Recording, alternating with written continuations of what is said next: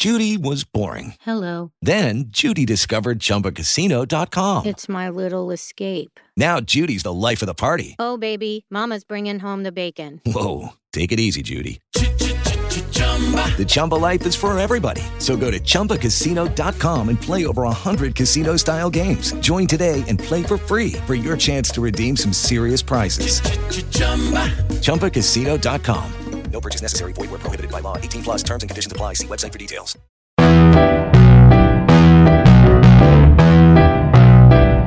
Género DAC. La Comisión de Género de Directores Argentinos Cinematográficos auspicia.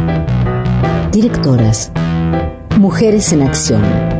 Tercera temporada del ciclo de entrevistas de GPS Audiovisual de Julia Montesoro. Sol Berrueso Pichón Rivier, nacida en 1996, se graduó en realización cinematográfica en una universidad privada de Buenos Aires. En 2017, con solamente 21 años de edad, ganó el primer premio del concurso de óperas primas del Inca, con el cual financió la realización de su película debut, Mamá, Mamá, Mamá, rodada solo por mujeres, tanto en el equipo técnico como en el elenco. Su ópera prima se estrenó en la Berlinale en 2020, en el concurso Generation Plus, donde fue galardonada con la mención especial del jurado. También fue la directora más joven de la 70 Berlinale. A principios de 2021 rodó su segunda película junto a su productora Laura Mara Tablón, Nuestros días más felices, que tuvo su estreno en la Bienal de Venecia de 2021.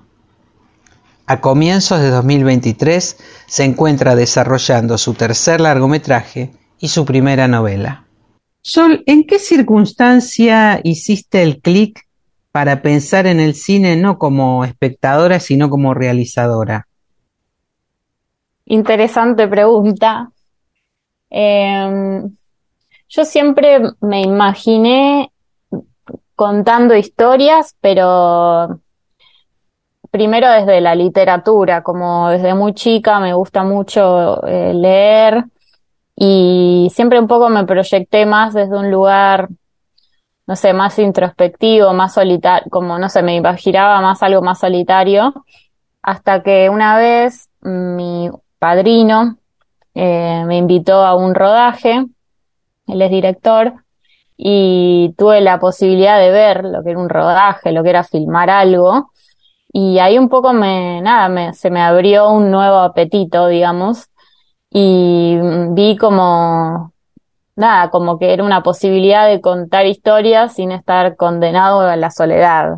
eh, porque nada, siempre fui una persona muy solitaria de chica, pero a la vez eso, nada, no, no, no era algo que tal vez elegía plenamente, sino que era algo, no sé, porque no sabía cómo hacer otra cosa. Entonces un poco me gustó la idea de algo colectivo y no, no tan solitario. Y empezó así y después me anoté en una universidad y ahí realmente entendí lo que era y empecé a probar, porque hasta ese momento solo había experimentado con la fotografía, pero no, nunca algo audiovisual. Eh, entonces, mm, al descubrir eso, haciéndolo, porque no fue algo anterior, ¿no? Fue algo que una vez haciéndolo eh, me di cuenta que me gustaba, no era algo que, que, que me imaginaba que podía llegar a, a, ser buena en eso, ¿no? no eh, así que es algo que vino un poco, llegó no desde algo que quería desde siempre, o imaginaba más bien desde siempre, porque no mm. tenía ni idea lo que era. Claro. Eh, sino que vino con el tiempo. Claro. O sea que eso, fue lo que descubriste en el cine, la, esa posibilidad sí. narrativa, ¿no? Sí. ¿Y cuáles fueron tus, tus primeros hallazgos o referentes en ese sentido? Mis primeros hallazgos eh, un poco fue empezar a encontrar un cine más fuera de lo común, eh, tal vez películas que empecé a encontrar como en internet, películas que no encontraba en el cine. un poco empezó a llegar así, como pelis que encontraba en un link súper, una página súper ahí escondida. Eh, y uno de mis así primeros referentes, tal vez eh, es, hay una directora que hasta el día de hoy es como mi directora favorita, que se llama Lucille Atsialilovich, que es la expareja de Gaspar Noé. Sí. Juntos hicieron muchas cosas y después ella hizo varios largos y me acuerdo de haber visto Innocence, que es como su, su segundo largometraje, que es sobre niñas, casualmente, y me acuerdo de sentir, wow, esto me, me siento identificada con esto. Em, después otra peli que de mi adolescencia que también me voló la cabeza, eh, Eterno Resplandor de una mente sin recuerdos. Es una peli que hasta el día de hoy, no sé, me, me acelera el corazón. Em, después me acuerdo de una peli, todas cosas muy nicho tal vez, las cosas que más me pegaron. Em, una peli, no sé si ubicás al director Ruben Ostlund, eh, que acaba de ganar Cannes con El Triángulo de la Tristeza. Sí, sí. Bueno, él una, su segundo largo es un, una peli de unos niños que se llama Play. Y ahí mm. medio nació un poco mi obsesión por el cine escandinavo, eh, por los colores, como la luz, había algo ahí que me fascinaba, ¿viste? Como lo frío, el cian, no sé, ahí empezó un poco mi pasión por eso. Eh, después otra peli islandesa que me gusta mucho, que se llama Noi el albino, que también es toda súper fría y medio fantasiosa. Ajá. Eh, y un poco estas son como, como las primeras pelis que llegan a mí. Y bueno, y después gradualmente fueron llegando otras, pero me acuerdo que eran todas pelis como que no entiendo cómo llegué a esas películas, como claro no sé, ¿viste? O llegaron ellas a vos. O para mí que llegaron ellas, sí, sí. Este, Pero es como lo que vos decías, esto de cuando el destino un poco como sin, sin premeditarlo, no sé, llegás a esas cosas, no sé si es por intuición, porque hay una imagen que te llama la atención, y uno termina llegando a lugares que, no sé, de alguna manera parece que tenías que llegar, estaba, el destino estaba marcado, ¿no? Eh, pero esa cosa de azarosa. También te interesa la literatura. Eh, sí, ¿Son universos complementarios? Eh, te pregunto, ¿lees o escribís pensando en imágenes? Em, sí, pero también siento que una cosa para mí es ver una peli y otra cosa es leer un libro, como que son cosas para mí bastante diferentes entre sí siento que sí se pueden comunicar muy bien, em, pero escribir un guion no tiene nada que ver con algo literario para mí. Eh, es más como un mapa. Y a veces sí se puede ser poético en la escritura de un guion, pero, pero me, me tardo en acostumbrar la situación que es como algo más técnico, más descriptivo. Eh, entonces, por ejemplo, mi primer guion lo escribí primero en forma de novela corta y después pasó a ser eh, un guion, como era una novela corta contada en primera persona sí. Eh, por la protagonista y después eso lo pasé a guion. Y una vez ya esa, ese primer guion que escribí, ya después como que le agarré la mano eh, para la segunda, ya no tener que escribir algo literario, pero en lo literario hay algo como muy para mí del, como que sale del inconsciente, que en el cine también, pero desde lo visual, ¿viste? Eh, una imagen, en, el cine, una imagen te dispara una historia en todo caso. Claro, como hay algo... de una historia. Sí, y hay algo para mí que a veces algunas imágenes te despiertan que es un poco que no es medio inentendible que, pero es como, no sé, como un balbuceo, un intento de decir algo que no es del todo claro, pero que es poético y lo mismo para mí pasa en la literatura, que es como que a veces la mezcla de palabras van a lugares como que parecen balbuceos, como que no dicen nada exactamente, pero llegan como a lugares más profundos que a veces lo concreto no llega. Entonces, no sé, hay, hay, para mí son mundos diferentes, pero obviamente complementarios. Ahora, mamá, mamá, mamá fue tu primer largometraje, ¿no? Sí. ¿Hubo otros proyectos anteriores que descartaste eh, cuando te decidiste a, a encarar tu ópera prima? ¿Tenías otras historias dando vueltas o esta La fue la que se impuso? Eh, La verdad que nunca dije como que una idea que me surgiera fue como, ah, esta, esto es un, esto puede ser una peli. Como que fue la primera vez que sentí que una idea podía ser una peli, tal vez. Ajá. Eh, y después tal vez sí me pasó de que ah, m- me vino una idea, pero que, no sé, como que no, no, como que era una idea, pero que no se terminaba de desarrollar y a veces como que sí, medio que mueren las ideas en el camino y es medio triste, pero creo que en algún momento se vuelven a, a- las volveré a retomar. Pero no, mamá fue como la verdad muy intuitivo y muy directo. Es algo que me, al día de hoy me, me impacta. No sé, como que no entiendo muy bien cómo, fue como mandarse a hacer algo sin saber muy bien cómo. eh, y, y encontrarle la vuelta ahí en, en el hacer. Eh, pero fue como la primera vez que escribí un guion de, de largo o más largo que un corto, digamos.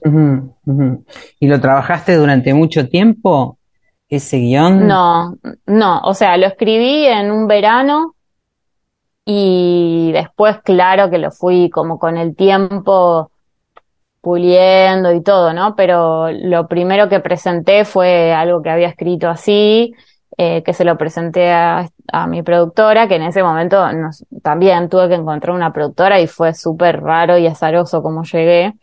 Eh, y me acuerdo que ella me dijo como que le faltaba el final, que le parecía que el final que había no era el final.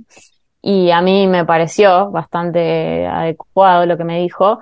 Y ahí modifiqué el final y ahí fue que lo presentamos. Y después que uno lo presenta, eh, es como que sabes que vas a tener mínimo un año hasta que vuelvas a, re- a tocar ese, o sea, a poder hacerlo. Entonces tenés como todo un año para digerir lo que escribiste y retocarlo.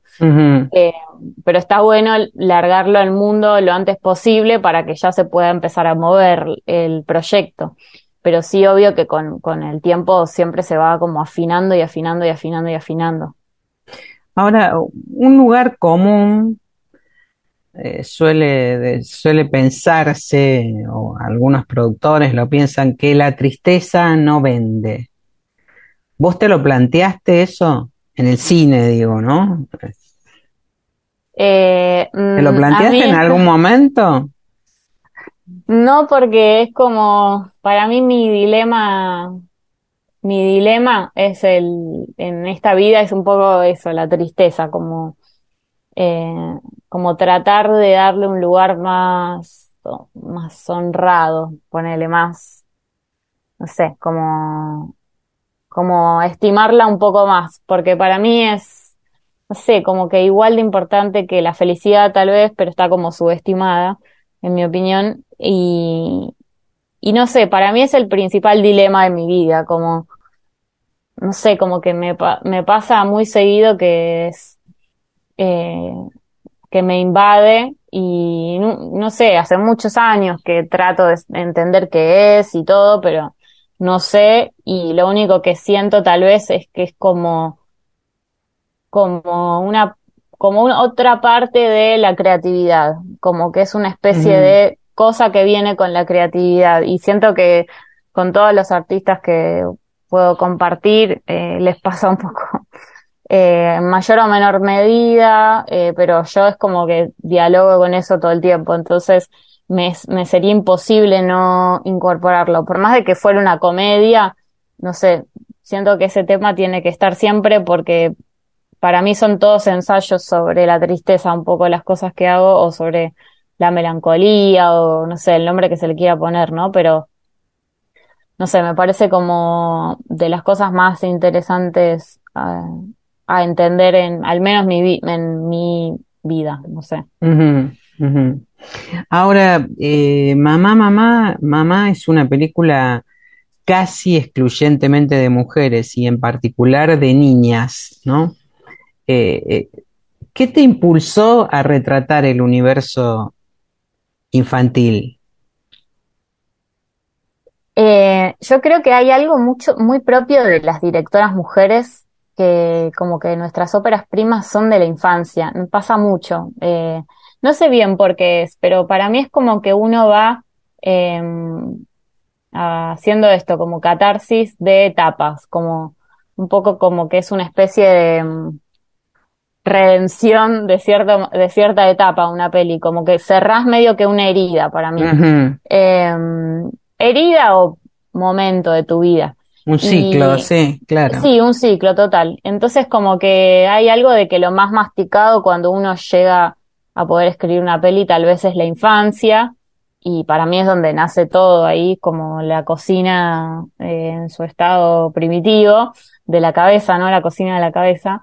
Eh, y ahí para mí empiezan a aparecer todo, eh, las primeras sensaciones que después te acompañan toda la vida.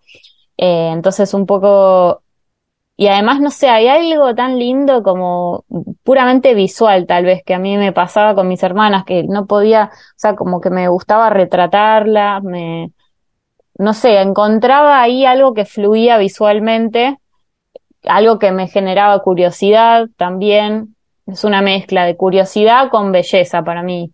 Em, y, y es como mis primeros trabajos de facultad y, de agarrar la cámara fueron con mis hermanas, todos ensayos con ellas, y también eran como los personajes que más a mano tenía y que más confianza ya había generado.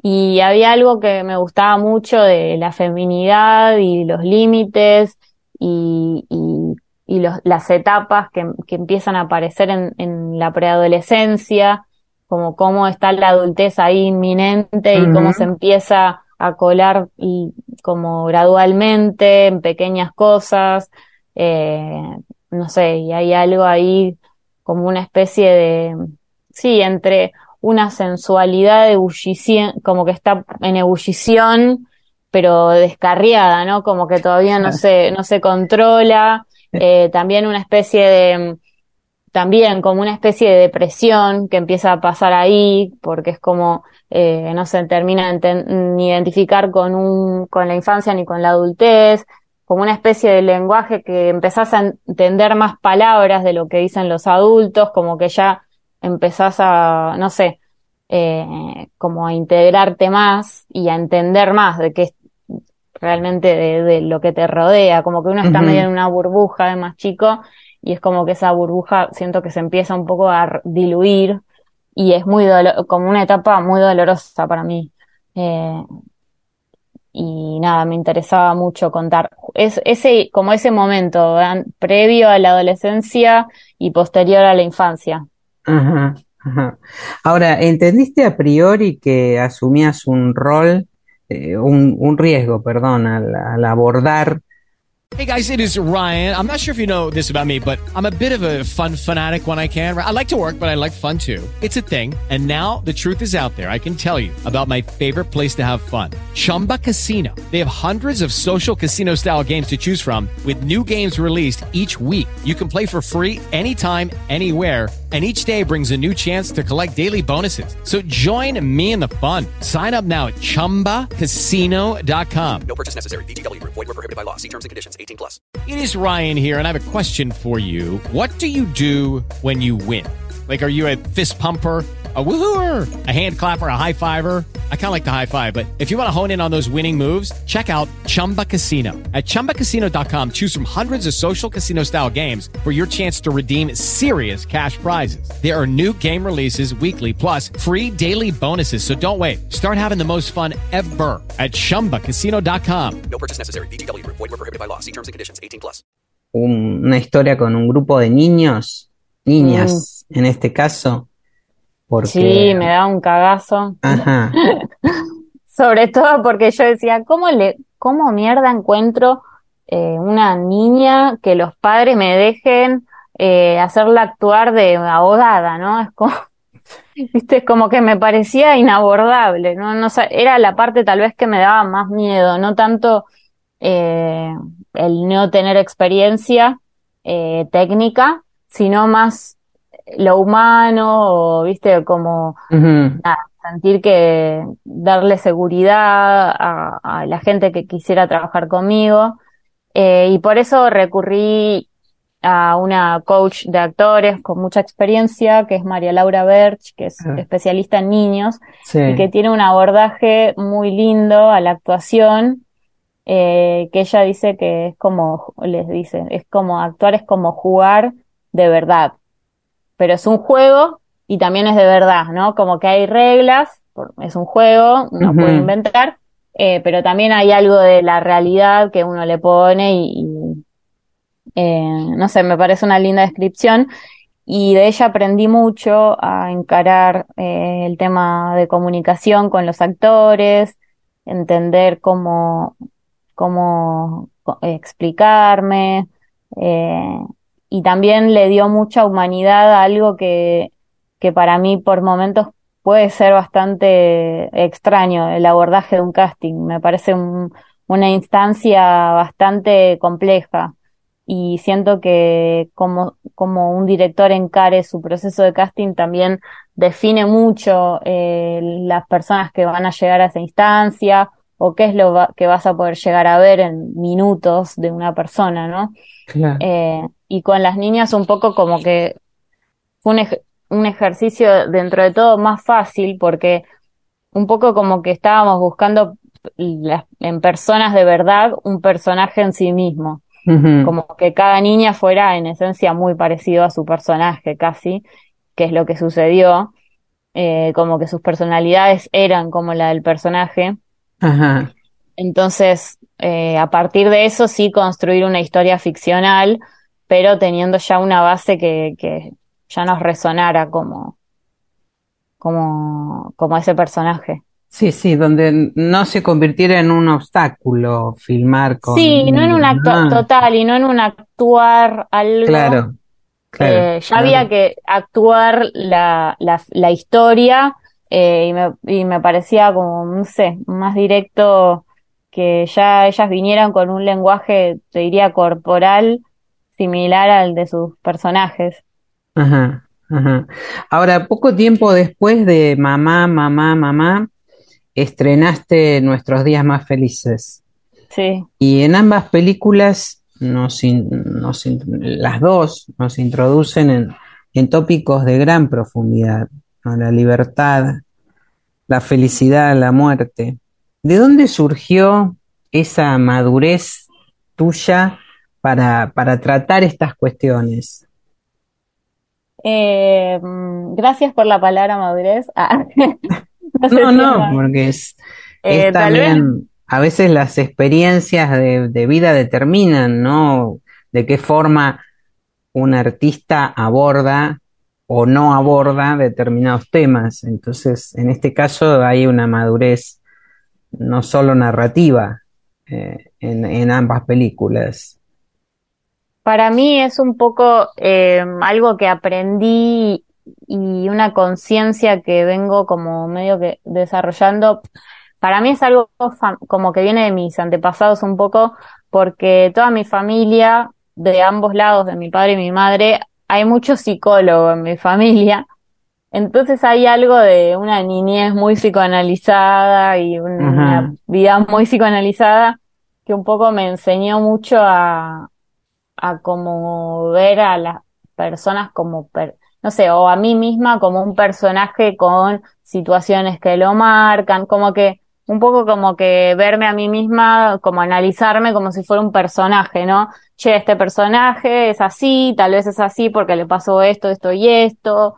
Em, como que creo que un poco es saber leer eso, como esos matices, y que una vez que estás acostumbrada a ese lenguaje o a ese, a ese proceso de pensamiento, como que empezás a analizar a todas las personas un poco como personaje, un poco.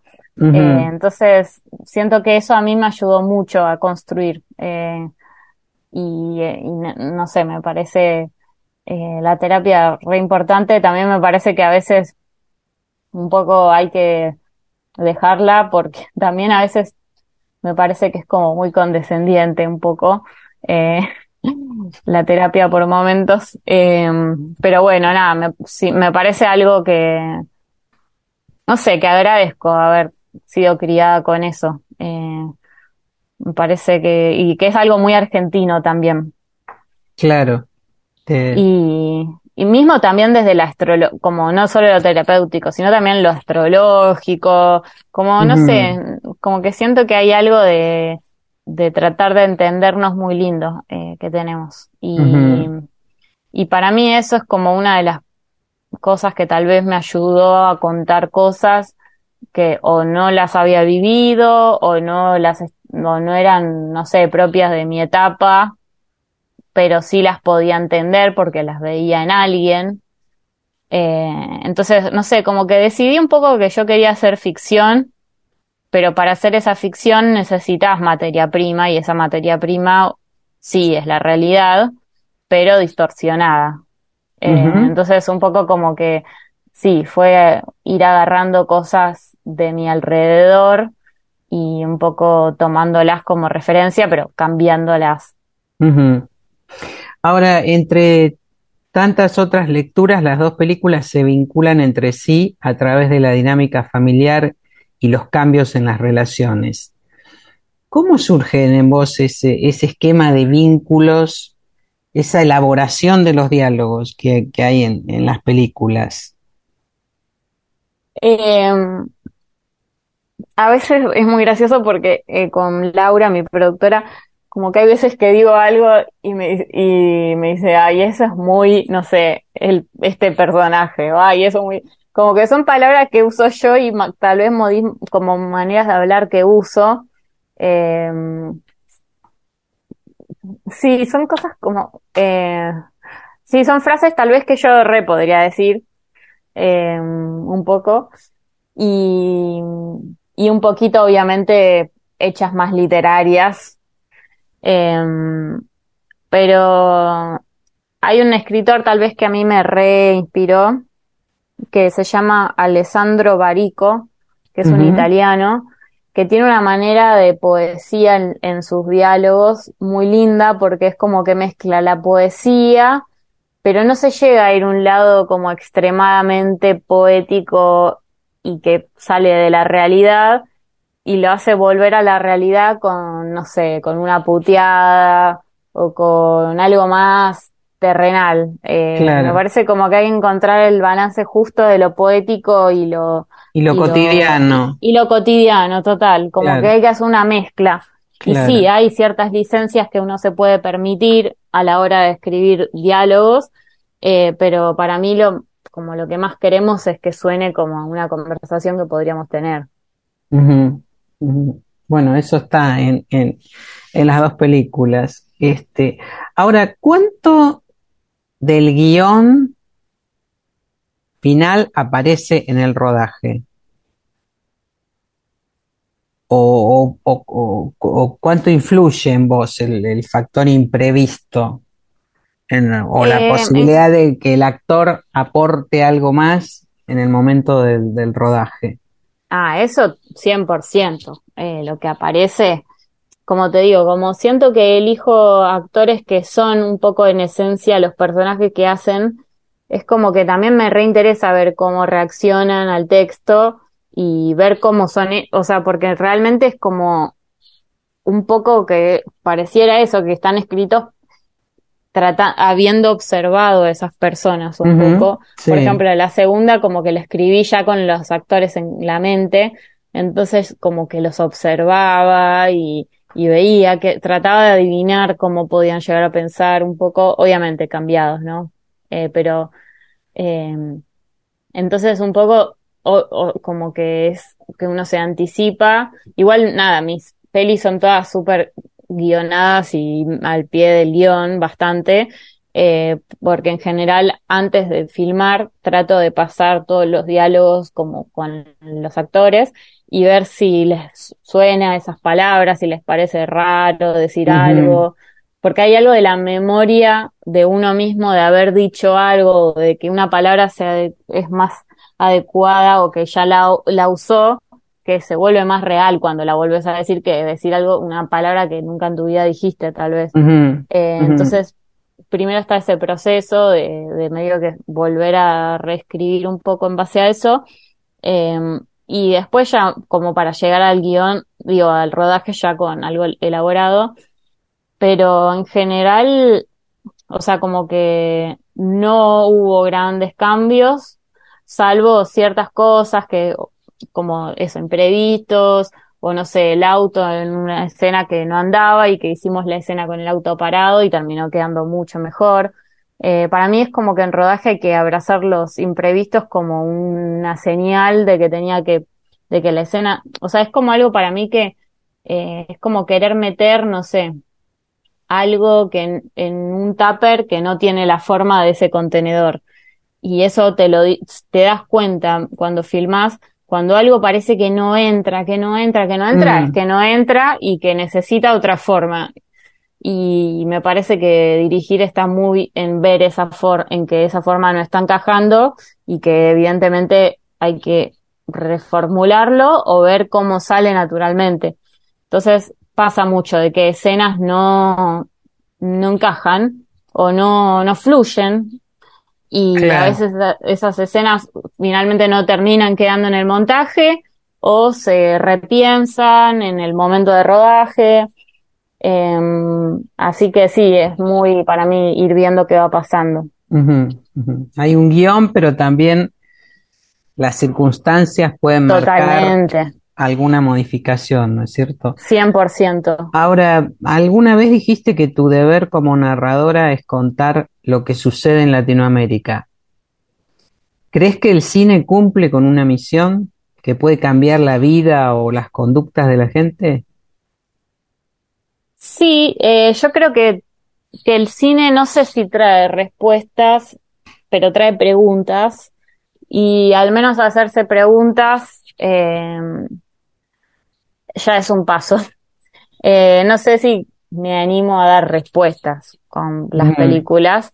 Eh, sí puedo tal vez hablar desde mis respuestas o las respuestas que esos personajes encuentran, pero creo que lo esencial un poco del arte para mí es abrir preguntas, porque plantear las respuestas me parece que es un proceso que cada uno tiene que hacer y encontrar, pero sí me parece bueno eso, abrir una posibilidad de algo que tal vez no se había contemplado o no pensado de cierta manera. Eh, igualmente, nada, yo como si bien me identifico claramente como argentina y latinoamericana, no sé si pienso un cine como geográfico, no sé, como que Mm. siento que me gusta más pensar en un lenguaje mm, humano, más que representar, no sé, como que me interesa eso un poco, eh, como que sean personajes que pueden ser de cualquier lado, hablar en cualquier idioma, eh, no sé, mm, como que para mí hay algo lindo de que sea un- algo universal eh, esa humanidad y tratar de acercar desde ese lado un poco. Ujú. Ir de lo cercano, en todo caso, lo conocido, medianamente conocido, a lo, a lo general, ¿no? A lo universal. Este, Sí, claro, que es un poco el kit del cuento. Este, totalmente. hablar de lo que uno conoce o más conoce y estar hablando del mundo, en definitiva. Que eso igual es un don, de todas maneras, ¿no? Este, me Eh, parece. para mí es un poco como, por ejemplo, esto que te decía de que de agarrar, no sé, a, eh, alguien, algo que conozco, eso para hacerlo algo ficción, por ejemplo, algo universal, como decís vos, por ejemplo, no sé, en el, en nuestros días más felices, tomar la relación de mi abuela y de mi mamá y los conflictos y trasladarlos a una historia ficcional con, con, textos diferentes, eh, pero ir como no de lo particular y lo conocido a intentar ir a un lugar un poco más general y, universal. Y fantástico también. Eso es fantástico. otro, Ah. otro componente importante, en- al menos en las dos películas que, que conocemos hasta ahora, ¿no? ¿Cuáles crees que son tus rasgos de estilo? Esas marcas propias con las que buscas movilizar al espectador. Eh, lo fantástico, sin dudas, más como hablábamos antes, lo, más que lo fantástico, lo onírico, lo, mm, sí, lo como, como ese mundo que está un poco más cuando nos vamos a dormir o, eh, o a la noche cuando estamos cansados, no sé, como un lenguaje que tiene menos, es menos concreto, pero que es un poquito más simbólico tal vez, eh, que lo cotidiano, como tratar de con, mm, como salir de lo cotidiano, como agarrar algo cotidiano y, y, tal vez transformarlo, eh, lo fantástico de por sí, la tristeza como eje pregunta principal un poco, eh, tal vez cierta inocencia, eh, que no sé si sería llamarlo infantil, pero algo un poco más naif, no sé, como que me gusta lo naif mezclado con lo como, no sé, con las emociones fuertes también, ¿no? Pero mm, hay algo que me gusta de la, de lo inocente tal vez, que es menos pretencioso a la hora de querer decir algo, como que es preguntar algo desde un lugar más inocente, eh, y después tal vez sí encontrarte con una respuesta un poco más cruda, eh, pero tratar de como, no sé, como, como poetizar un poco el dolor, poetizar todo en general un poquito más. Más sensible. Sí. En todo caso. Claro, sin intelectualizar. Esto me sin lo, intelectualizar me tanto. Lo, ¿eh? me lo, lo, agrego yo, digamos, es cosecha mía, ¿no? algo que me parece. Pero creo que la particularidad de estas dos películas que, que tenés hasta ahora es, son esas, que se habla de lo muy desde algo muy sensible y muy profundo, pero sin intelectualizar, sin, sin ponerla, sin hacérsela difícil al espectador, ¿no? Y dejándoles ese lugar para las preguntas que, que planteabas hace un instante. Eh, Sol, muchísimas gracias por compartir tus experiencias con nosotros. Muchísimas gracias a ustedes, Julia. Gracias por el acompañamiento y el interés en lo que hago. Eh, como siempre, nada, siempre me, me, apoyaron en ambas pelis, en el recorrido, así que primero agradecerles eh, la invitación y nada, me encantó charlar. Bueno, muchísimas gracias. Gracias a ustedes.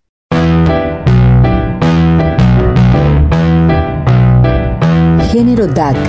La Comisión de Género de Directores Argentinos Cinematográficos auspicia. Directoras. Mujeres en Acción. Tercera temporada del ciclo de entrevistas de GPS Audiovisual de Julia Montesoro.